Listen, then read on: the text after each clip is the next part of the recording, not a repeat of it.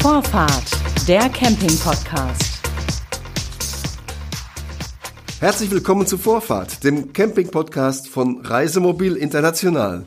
Heute sitzt mir gegenüber Eike Schürmann. Er ist Geschäftsführer der Leading Campings, einem Zusammenschluss von 36 Spitzencampingplätzen in elf Ländern Europas. Er sitzt in Düsseldorf, dort ist die Geschäftsstelle. Hallo Eike, guten Tag. Ja, hallo Klaus-Georg. Ähm, jährlich grüßt das Murmeltier. Wir haben zuletzt vor ungefähr einem Jahr im Podcast Vorfahrt miteinander sprechen können. Aber wirklich nur ungefähr. Ich habe es genau rausgesucht hier. Und zwar haben wir am 20. März 2020 schon einmal hier diesen Vorfahrt-Podcast miteinander gemacht. Damals haben wir uns verabschiedet und gemeint, wir könnten im kommenden Sommer, also 2020, auf die Pandemie zurückblicken. Das hat nicht ganz hingehauen, oder? Ja, wir können natürlich auf die Pandemie zurückblicken. Wir haben damals nur verschwiegen, dass wir sie auch weiterhin noch vor der Brust haben. Ja, aber wie? Das haben wir weder geahnt noch gehofft. Nur ist es so. Eike, seither ist viel passiert. Was genau auf den europäischen Leading Campings, die ja immerhin Plätze haben zwischen Norwegen und Portugal oder der Bretagne und Kroatien? Ja, das ist ja wirklich sehr breit gestreut. Ja, es ist sehr breit gestreut und äh, entsprechend flickenteppichartig. Wir sind das Word ja schon aus Deutschland ganz gut gewöhnt in der Zwischenzeit. Ähm, hat sich das auch entwickelt. Also das vergangene Jahr 2020, die gesamte Saison war sehr durchwachsen und regional extrem unterschiedlich. Machen wir es ganz kurz. Die nördlichen Länder, die auch einen sehr ähm, gut strukturierten inländischen Campingtourismus haben, sprich Deutschland, die Niederlande, Dänemark, die sind mit einem blauen Auge aus dem äh, vergangenen Corona-Sommer rausgegangen und auch stabil genug, um ähm, den Winter ganz gut zu überstehen, der ja dann doch allgemein überall downgelockt war. Der Süden hat sehr viel mehr gelitten. Also Länder wie Kroatien, die überhaupt keinen eigenen äh, inländischen Tourismus haben. Das ist einfach keine wirklich gängige äh, Urlaubsform für Kroaten. Ähm, Portugal sehr weit ab, wo man gleich mehrere Grenzen überwinden musste, wenn man dorthin wollte. Das hat viele Leute abgeschreckt. Frankreich, Spanien, Italien, die haben, die haben deutlich mehr gelitten. Ähm, da hatten wir auch große Hoffnungen, dass, das, dass wir dann tatsächlich darauf zurückblicken können. Dann haben wir die Wintersaison verloren, bei denen, die in den Skigebieten liegen. Übrigens in diesem Jahr mit einem außergewöhnlichen Schneeangebot. Also Petrus hatte nichts dagegen, ähm, die Pandemie schon. Ähm, dann haben wir die Ostersaison verloren. Ich meine, wir, wir blicken ja jetzt äh, zaghaft in die sich abzeichnende Sommersaison mit den ersten Pfingstferien, die ganz gut anlaufen. Ähm, das ist so jetzt die Situation, also sehr durchwachsen in Europa mhm. und keineswegs von Rekordübernachtungszahlen, äh, wie man dann immer sieht, wenn man sich nur auf Deutschland konzentriert, ähm, angemalt. Ja. Bevor wir uns auf äh, den Blick nach vorne konzentrieren, wollte ich noch wissen, wie tief denn die Einschnitte waren. Also gemein, äh, ich meine damit, wie bedrohlich war oder ist die wirtschaftliche Lage für ähm, eure Mitglieder? Sind Plätze pleite gegangen? Nein, glücklicherweise sind keine Plätze pleite gegangen und ich muss auch sagen, die, die Unternehmer haben sich nach einer anfänglichen Schockstarre, die man niemandem übel nehmen kann, der zum ersten Mal sich so einer weltweiten Bedrohung gegenüber sieht, wo wir dachten, der ganze Tourismus bricht komplett in sich zusammen. Die haben sich unglaublich schnell gefangen. Die haben unglaublich schnell angefangen, Investitionen, die sie sowieso vorhatten, vorzuziehen oder zu verändern. Ähm, viele haben auch beispielsweise nochmal zusätzlich in private Sanitärkabinen investiert. Also sie haben versucht, sich dem sehr schnell proaktiv zu stellen und haben teilweise wieder eine Menge Geld verbuddelt. Nun muss man ja auch sagen, ähm, das ist eine, ein, ein, heftiger Einschnitt gewesen, aber wir haben ja zehn sehr gute Jahre, die davor lagen. Also die Speckschwarte war schon relativ gut. Naja, und die Mitglieder sind ja auch nicht irgendwelche Plätze, sondern das sind eben 36, ich habe das vorhin gesagt, Spitzencampingplätze in Europa. Da kann man schon erwarten, dass da auch vielleicht ein bisschen finanzielles äh, Futter dabei ist. Du hast es gerade selber gesagt. Welche Betreiber haben denn die Zwangspause genutzt, um ihre Plätze zu modernisieren? Oder auf Vordermann zu bringen? Eigentlich ist das durchgängig der Fall. Also der eine baut eine neue Rezeption, der andere ein neues Waschhaus, der dritte Privatsanitär, der fünfte macht seine ganzen Straßen und Infrastrukturen neu und hier was und da was und Ladestationen für E-Mobile. Ähm, all die Dinge, die man im laufenden Betrieb vielleicht auch nicht so gerne macht. Also ein Sanitärhaus auskehren ist ja immer etwas, was dann auch die urlaubenden Gäste sehr stört, ähm, womit man auf der einen Seite sein Personal halten und beschäftigen kann und auf der anderen Seite dann eben auch sagt, gut, ist jetzt so, wir machen das Beste draus. Mhm. Nun waren die Maßnahmen, die Corona-Maßnahmen, du hast es vorhin schon angesprochen, in den verschiedenen Ländern sehr unterschiedlich und auch nicht mal gleich terminiert. Also das war, du hast es verglichen mit Deutschland mit dem Flickenteppich, das war in Europa nicht anders. Das macht es für den Camper sehr schwer, äh, da durchzublicken. Wie soll das weitergehen? Ähm, ja, wie soll das weitergehen? Unsere große Hoffnung äh, wäre natürlich dieser berühmte europäische Impfpass ähm, in, in elektronischer Form am allerbesten und auch schön einheitlich. Jetzt wird ja immer orakelt, dass wir den im Juli haben. Ich bin so pessimistisch, dass ich das noch nicht so ganz glaube. Die sagen aber nie, welches Jahr im Juli. Gell? ja gut, dann können wir es natürlich auch glauben. Das ist richtig. Ähm, aber es, es, gilt ja die gute alte Regel, dass wir mit dem äh, gelben Impfausweis, der uns äh, jahrzehntelang treu gewesen ist, auch weiterhin überall in Europa hinreisen können. Die größte Hürde für unsere Gäste, für unsere internationalen Gäste, sind gar nicht mal so sehr die Regeln gewesen, wie wie oft muss ich einen Test machen, muss ich einen Test machen, was brauche ich alles. Da kann man sich tagesaktuell inzwischen sehr, sehr gut ähm, im Internet orientieren. Das fängt beim Auswärtigen Amt an und hört bei, bei PinCamp und äh, den anderen ähm, Campingplattformen auf, wo man äh, sehr gute Informationen bekommt. Ja, Für übrigens bei unseren Zeitschriften auch, ne? Also Reisemobil International nicht vergessen, ah, ne? Dolde Medien ganz vorne, verzeih mir bitte diesen, ja, also das habe ich so selbstverständlich vorausgesetzt, Klaus-Georg. Das habe ich jetzt nicht nochmal erwähnt. Selbstredend. Ähm, die größte Hürde waren eigentlich die, die angedrohten Quarantänen, entweder bei der Einreise in Risikogebiete oder noch viel stärker bei der Rückreise, weil natürlich viele Leute, die noch berufstätig sind, nicht noch einfach eine Woche Urlaub hinten dran hängen wollen können. Ähm, sondern wenn sie zurückkommen, die relative Sicherheit haben, wenn sie denn nicht erkrankt sind, äh, dass sie dann auch wieder zur Arbeit gehen können. Ähm, das war die allergrößte Hürde und das fällt ja nun äh, wirklich, wir können ja zugucken, wie sich die Reiseregeln innerhalb Europas glücklicherweise harmonisieren und entspannen.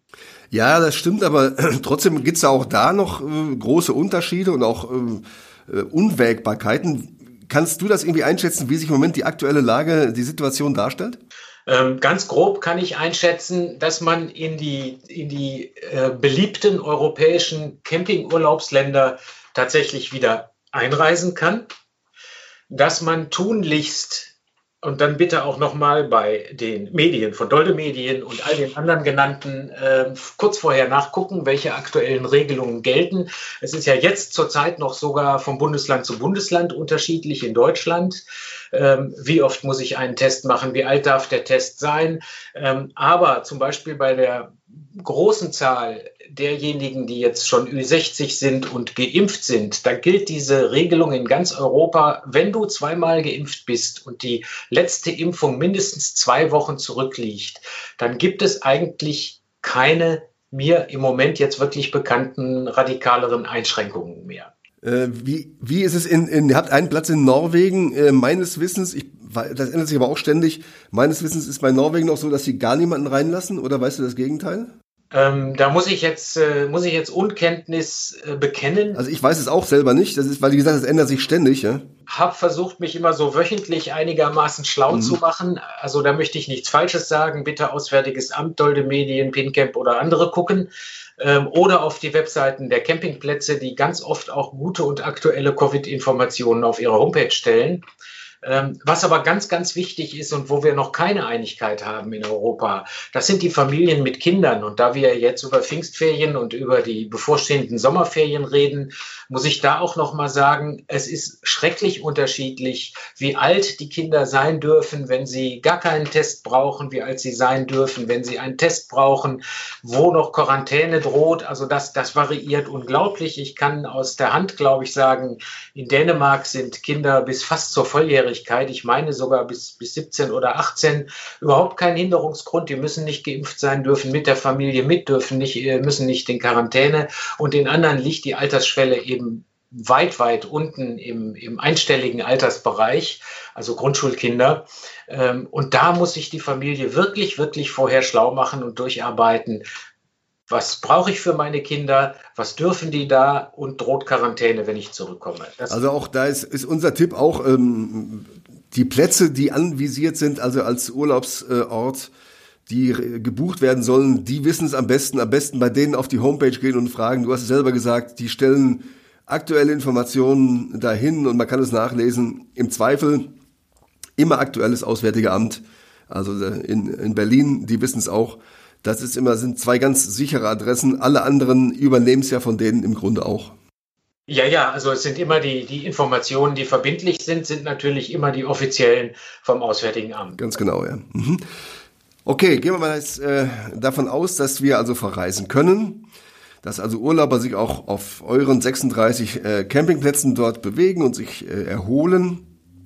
Trotzdem, Hygienekonzepte, Corona-Tests, wie, wie gestaltet sich der Sommerurlaub 2021? Äh, der Sommerurlaub 21 unterscheidet sich äh, nur partiell vom Sommerurlaub 2020, in dem wir ja schon gelernt haben, dass es Campingplätze äh, gibt und da zählen dann die Leadingplätze auch dazu, die teilweise mit, mit staatlichen äh, Hygienezertifikaten nachgewiesen haben, dass sie ein, ein gut ausgearbeitetes und auch praxisgerechtes Konzept haben. Das heißt, es gibt ähm, bestimmte Bereiche zurzeit noch, wo zum Beispiel gemeinschaftlich genutzte Sanitäranlagen jedes zweite Waschbecken ähm, blockieren wo eine äh, Maximalanzahl an Personen gleichzeitig drin sein darf, wo es Einbahnregelungen gibt, äh, Eingang auf der einen Seite, Ausgang aus der anderen Tür, damit wenig Begegnungsverkehr stattfindet. Das sind gelernte Dinge, die im letzten Jahr gut funktioniert haben und die auch jetzt gut funktionieren. Und ich habe auch jetzt ganz aktuell aus den Pfingstferien so Rückmeldungen, zum Beispiel aus Italien, dass die Gäste ausgesprochen diszipliniert und gelassen mit diesen Regeln umgehen. Also keiner jetzt gerade den großen Aufstand macht, weil er fünf Minuten irgendwo in der Reihe stehen muss. Leider kommt das vor, ich muss es sagen.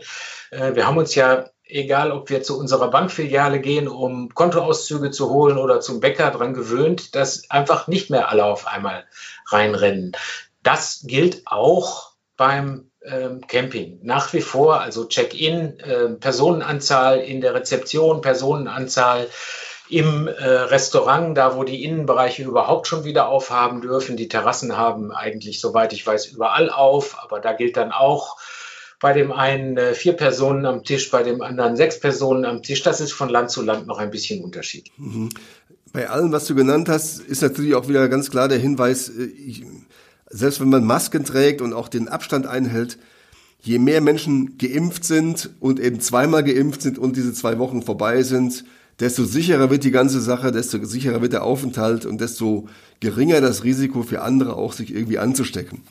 Das ist gar keine Frage. Trotzdem sind wir ja konfrontiert immer noch auch bei den angenehmerweise überall in Europa sinkenden Zahlen, auch wenn die noch nicht überall so gut sind wie in Deutschland, dass wir ja gar nicht wissen, welche äh, Virusvarianten, Mutanten äh, und sonstige Dinge noch auf uns zukommen. Also ich würde sehr dazu raten, diese Dinge auch alle ernst zu nehmen und oh ja. äh, durch das eigene Verhalten nicht dazu beizutragen, dass irgendwas schief geht. Also lieber ein bisschen zu vorsichtig und auf der eigenen Parzelle mit dem Platz um sich rum und der eigenen Familie kann man ja auch äh, leben, wie man möchte. Man ist ja unter freiem Himmel überwiegend oder in seiner eigenen Konservendose. Nach wie vor finde ich, Camping passt am besten ähm, zu, zu dieser Art Auseinandersetzung ähm, mit der Pandemie. Ähm, trotzdem wollen wir nicht leichtfertig werden. Nein, das wollen wir nicht. Dennoch, diese ganzen Maßnahmen, die wir genannt haben, also Hygienekonzepte und Tests und so weiter, die müssen ja bezahlt werden. Die sind zwar im Moment dann vielleicht gratis, trotzdem kosten die ja Geld. Schlagen die Campingplatzunternehmer ihre Kosten auf die Gäste um oder also wird Camping in diesem Jahr teurer? Nein, das beobachte ich nicht. Ähm, es gab sogar vereinzelt, nicht bei uns, aber in der Diskussion generell Überlegungen, ob Camping äh, mit, mit irgendwelchen Discount-Angeboten locken müsste. Das ist mir äh, nicht bekannt. Aus den Gründen, die du gerade aufgezählt hast, wäre das auch nicht besonders sinnvoll man muss, wenn man, äh, ich will jetzt nicht auf die Tränendrüse drücken, aber man muss schon sehen, dass die Campingplätze einen hohen Fixkostenlast haben, an der sie im Winter und im Frühjahr überhaupt nichts tun konnten. Ähm, das heißt, die Situation ist nicht rosig. Nein, das ist ja klar. Ich meine, denen ist ja ein, ein riesen ähm, äh, weggebrochen einfach, nicht? Über einen langen Zeitraum, ganz klar. Das muss man nicht beschönigen, das ist so. Nein, da kann man nur beim, beim äh, Kunden und beim Gast sagen, äh, das ist der Grund, warum wir dir jetzt, äh, obwohl wir vielleicht äh, obwohl du vielleicht mal drei Minuten warten musst, bevor du ins Sanitärgebäude gehen kannst, nicht mit Preis entgegenkommen. Im Gegenteil, da sind dann eben diese Kosten für, für Hygieneartikel ähm, wie, wie ähm, Desinfektionsgel und ähnliche Dinge und die häufigeren Reinigungsintervalle und natürlich auch der größere Aufwand, was Masken und Schutzkleidung angeht, für das ganze Personal ja, es ist richtig, das muss jemand bezahlen, ähm, aber großartige Preisaufschläge habe ich auch nicht gesehen. Eike, wie sieht es denn überhaupt bei euch mit dem Buchungsaufkommen aus in Europa?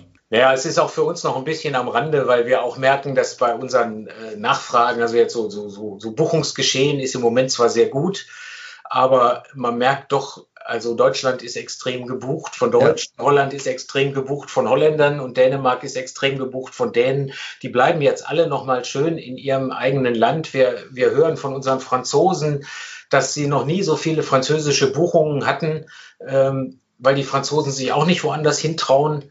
Und ähm, ich glaube, das, das dauert alles noch ein bisschen, bis der internationale Tourismus so richtig wieder ans Laufen kommt.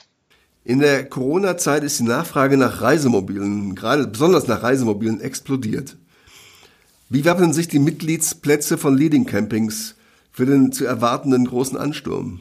Ja, hier haben, wir, hier haben wir in der Tat eine Problematik, die sich schon vor Corona abgezeichnet hat. Also eine sehr gute Konjunktur bei den Neuzulassungen der Fahrzeuge.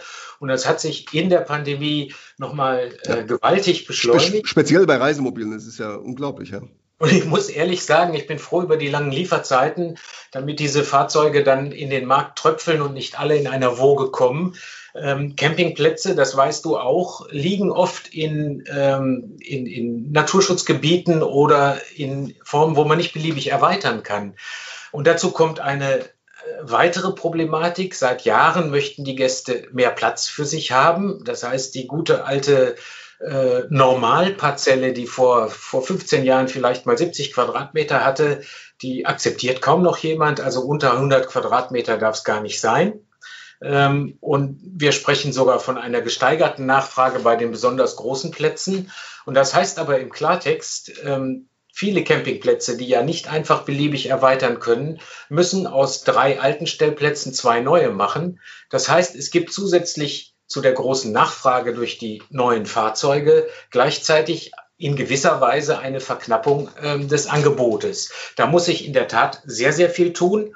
Und wir beobachten mit einer gewissen Freude, dass da auch große Kreativität am Werke ist. Äh, es gibt ja inzwischen Apps und nicht zu wenig davon und Portale, die sogar Privatgrund vermitteln vielleicht nicht für den Vier-Wochen-Urlaub, aber doch für den Wochenendausflug und ähnliches. Und ich kann die Nutzer nur einladen, zwei Dinge zu tun, vor allen Dingen unsere vielen Neulinge im Reisemobilgeschäft. Wir, wir möchten die alle begrüßen, aber wir möchten die auch alle ähm, entsprechend empfangen. Das heißt, wir stopfen nicht zwei auf einen Stellplatz. Ich kenne Kollegen, die das auch tun, aber äh, der Schuss geht irgendwann nach hinten los. Also bitte buchen, bitte nicht alle an die A-Sortierung fahren. Wenn alle an den Bodensee wollen, ist der Bodensee irgendwann voll. Das Guckt geht ziemlich schnell, ja. 30, 40 Kilometer im Landesinneren, da gibt es auch wunderbare Campingplätze. Es sind aber dann vielleicht die B- und die C-Sortierungen, die niemand sofort auf dem Schirm hat.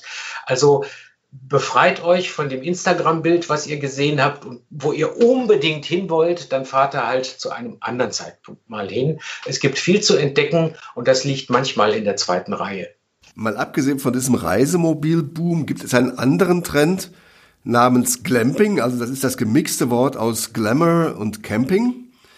Ähm, auch auf eurer, eurer Homepage gibt es dazu eine eigene Rubrik, wie schätzt du den Trend nach dieser Art des luxuriösen Campings ein? Ja, da haben wir, da haben wir eigentlich, also erstmal den Trend äh, schätze ich immer noch als wachsenden Trend ein. Bei der Definition wird es schwierig. Wie grenzen wir Glamping ab gegen das allgemeine Geschäft von festen Unterkünften auf Campingplätzen? Das ist das eigentliche Wachstumssegment. Und Glamping ähm, ist darin dann das Besondere, das besondere Extra, die besondere Aufenthaltsqualität, das besondere Instagram-Bild, was man aus dem Baumhaus, aus dem, aus dem Floßzelt oder was es dann auch immer an Besonderem ist, posten kann. Ähm, Tatsache ist aber, dass wir im Moment natürlich Leute von anderen Tourismusformen bekommen, auch nicht erst seit der Pandemie, aber ganz verstärkt seit der Pandemie. Also Menschen, die sagen, oh, dieses Fünf-Sterne All-Inklusiv Riesenressort an irgendeiner Küste muss es ja jetzt nicht sein. Äh, Camping, das ist mir so abgeschlossen, da habe ich mehr Privacy um mich rum.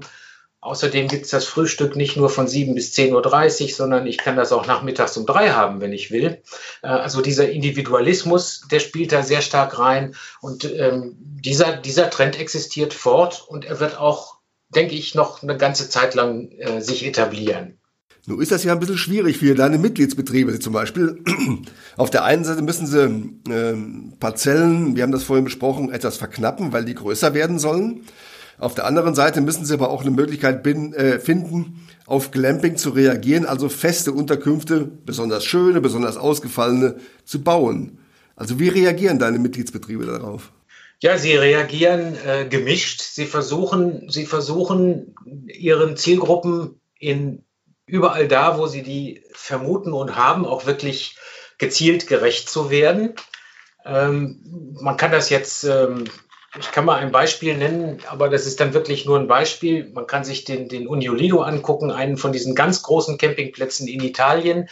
Ähm, der hat sich im Grunde neu erfunden als vier Campingplätze in einem. Denn er hat sein, sein gesamtes Areal in unterschiedliche Themen aufgeteilt. Wir haben mit Le Pin Parasol so ein Mitglied auch in Frankreich. Äh, da besteht der Platz aus zwei verschiedenen Teilen. Der, der eine ist dann eben ähm, für die Familien mit Kindern und Belustigung und Remi-Demi und Animation und der andere Teil ist für die, für die ruhigeren Vertreter, die dieses Ganze drumherum nicht wollen. Also die Individualisierung, die gibt es sowohl im Camping mit eigener Ausrüstung als auch im Camping in der festen Unterkunft. Und äh, wo sich Camping und Glamping äh, begegnen, das sind bei uns die sogenannten Leading Pitches. Das heißt, äh, für die Leute, die sich ihre Glamping-Unterkunft selber mitbringen, bringen, haben wir dann auch noch was. Ich glaube, dieses Glamping-Angebot, das darf man nicht so stark in Mietunterkunft und ähm, eigenes Camping-Equipment trennen, sondern in den, man muss den Erlebniswert sehen. Erlebniswert ist ein gutes Stichwort. Ihr bietet eine sogenannte Leading Card an. Was offeriert die und was hat der Camper davon? Also die Leading Card ist natürlich ein, äh, ein, ein Treueinstrument. Wir möchten unsere besten Gäste, die Gäste, die sich häufig entscheiden, auf einen Leading Camping zu gehen, äh, die möchten wir gerne durch, durch äh, Mehrwert unterstützen. Wir wollen ihnen danken. Diese Karte ähm, funktioniert in zweifacher Hinsicht. Also das eine ist eine sogenannte Show-Me-Card. Das heißt, ich komme mit der Karte an den Campingplatz, zeige diese Karte vor und habe automatisch drei kleine, ich sage extra, damit die, die, die, die Erwartungshaltung nicht so riesig ist, drei kleine Vorteile. Das ist so ein bisschen der rote Teppich, den wir dem guten Leading-Gast, wir nennen ihn VIC, Very Important Camper, den wir dem ausrollen. Das kann ein Willkommensgetränk sein, das kann das Recht auf spätes Checkout sein, das kann das Recht auf ein Stellplatz-Upgrade sein, wenn ein besserer Stellplatz als der, der gerade gebucht war, ähm, zur Verfügung steht. Und der, das zweite Gesicht dieser Karte funktioniert, wie man das von Tankstellenkarten oder auch von, von Fluglinien kennt, wenn man Meilen sammelt. Das heißt, mit jeder äh, Rechnung, die der Gast bezahlt, sammelt er Bonuspunkte. Und diese Bonuspunkte kann er eintauschen gegen ähm, Prämien, die sind gestaffelt. Das fängt an bei einer Flasche Wein, wenn jemand sagt, oh, ich habe schon 2000 Punkte, die möchte ich jetzt loswerden. Und das endet für Leute, die ganz, ganz große Eichhörnchen sind und ganz lange sammeln. Das endet dann in einer Woche freiem oder was heißt mit Punkten bezahlten Aufenthalt in der Nebensaison. Also das geht von bis und jeder Campingplatz macht sein individuelles Angebot. Es gibt aber noch ganz wichtige Dinge, die wir damit gemeinsam machen. Also es gibt bestimmte Drittanbieter, wie zum Beispiel den Autovermieter Hertz, bei dem man, wenn man die Leading Card vorweist, einen speziellen Rabatt bekommt, also externe äh, Benefits. Und es gibt, da weise ich sehr gerne darauf hin, jeden Monat unter allen Leading Card Inhabern, das sind im Moment ungefähr 55.000, also die Gewinnchance ist besser als beim Lotto, eine ganze Woche Verwöhnurlaub, immer jeden Monat auf einem anderen äh, Leading Camping. Das heißt, der, der Gewinner oder die Gewinnerin, die haben dann eine Woche, die werden wirklich gestopft mit allem, was dieser Platz hat. Wellness, Restaurant, äh, Ausflüge, irgendwas, die können, die können nachher nicht mehr Papp sagen. Wir wollen wirklich ein Wow-Erlebnis. Muss ich denn jetzt ein äh, besonders treuer Kunde sein oder kann ich mir die Karte einfach kaufen? Ich habe da gesehen, die kostet 10 Euro. Die Karte kostet deshalb 10 Euro. Ich will das gleich dazu sagen, wir verdienen damit kein Geld. Wir haben, als wir die Karte eingeführt haben, war sie sogar kostenlos. Das hatte nur leider den Nachteil, dass die Gäste nicht drauf aufgepasst haben, weil was nichts kostet, ist ja nichts wert und ich kriege jederzeit eine neue. Und da wir aber diese Karte, die hat einen RFID-Chip, also die ist nicht, nicht ganz billig, nicht ein ganz dummes Stück Pappe oder Plastik, da wir die erstmal kaufen müssen und dann noch eine, äh, ein, ein, eine Datenbank dahinter vorhalten müssen, wo das alles drin geregelt ist und wo der Gast das äh, selber auch regeln kann, äh, entstehen dann doch Kosten und wir wollten eine Schutzgebühr haben. Also diese 10 Euro sind einmalig fällig, sind keine Jahresgebühr. Wenn du deine Karte dann einmal gekauft hast, kannst du die von mir aus 15 Jahre lang behalten, ohne dass sie nochmal Geld kostet. Das klingt alles ganz positiv, auch dieser Ausblick in die Zukunft, den wir jetzt mal so gewagt haben. Was wünscht sich denn Eike Schürmann, der Geschäftsführer der Leading Campings, für die Zukunft? Ja, keine Pandemie mehr. Äh, ein, ein, eine erfolgreiche Impfkampagne, die äh, auch nicht aufhört, erfolgreich zu sein, selbst wenn es mit Wiederauffrischungsimpfungen verbunden sein sollte.